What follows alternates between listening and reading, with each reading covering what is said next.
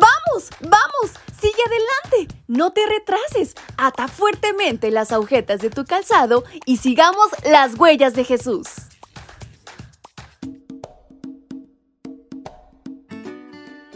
Muy buenos días mis pequeños y grandes, ¿cómo están en esta mañana? Espero se encuentren muy bien y recuerden lo mucho que valen para Dios y lo importantes que son para Él, porque no es casualidad que escuchen este audio. Así que todo lo que aprendan llévenlo a la práctica y sobre todo atesórenlo en su corazón, porque es un mensaje de Dios. Bienvenidos sean todos a este su devocional para menores y adolescentes. Y en este 6 de septiembre, nuestra reflexión lleva por título Manasés. El Señor habló a Manasés y a su pueblo, pero no le hicieron caso. Pero cuando se halló en aflicción, invocó al Señor su Dios y se humilló profundamente ante el Dios de sus antepasados. Libro Segunda de Crónicas capítulo 33 versículos 10 al 12.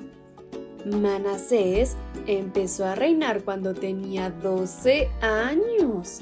Fue el rey que más profanó el templo favoreció la idolatría y persiguió a los sacerdotes y a los profetas que querían seguir la voluntad de Dios. Y eso que su padre Ezequías había sido fiel a Dios.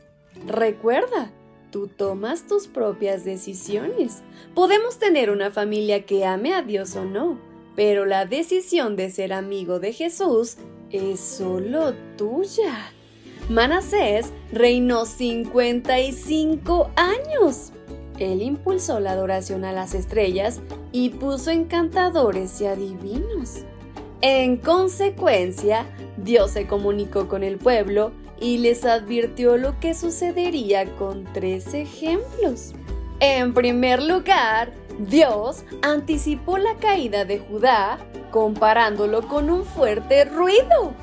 Dios le avisó que lo que iba a ocurrir sería tan malo que a las personas les iba a doler los oídos solo de escuchar la catástrofe que se acercaba. Hoy, Jesús le anticipa al mundo que falta muy poco para regrese a buscarnos y a destruir por completo el pecado. Dios va a poner fin a la maldad. Si ese mensaje nos inquieta los oídos porque estamos muy lejos de Él, pidámosle perdón y preparémonos. En segundo lugar, Dios destaca cómo fue tratada y juzgada Samaria en los días de Acab.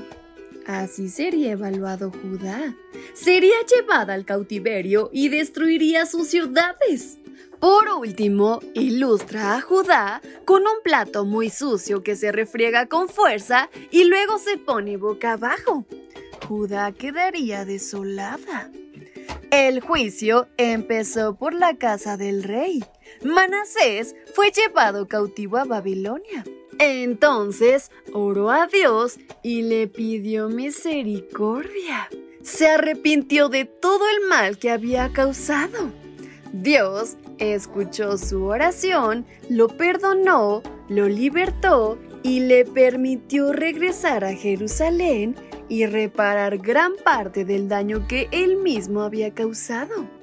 Si alguna vez pensaste que Dios no te puede perdonar, si te avergonzaste de tus errores o pensaste que Dios no escucharía tu oración, recuerda que si Dios perdonó a Manasés, puede perdonarte cualquier error o debilidad que tengas. Solo acércate a Él es lo único que tienes que hacer y confesarle todos tus pecados, que Él sabrá perdonarlos y sobre todo ayudar a repararlos. Y con estas palabras en mente es como nos despedimos de nuestra reflexión. Espero hayan aprendido bastante, pero sobre todo que lo lleven a la práctica. Su amiga Fabi les envía un fuerte y muy cariñoso abrazo hasta donde quiera que se encuentren. ¡Hasta pronto!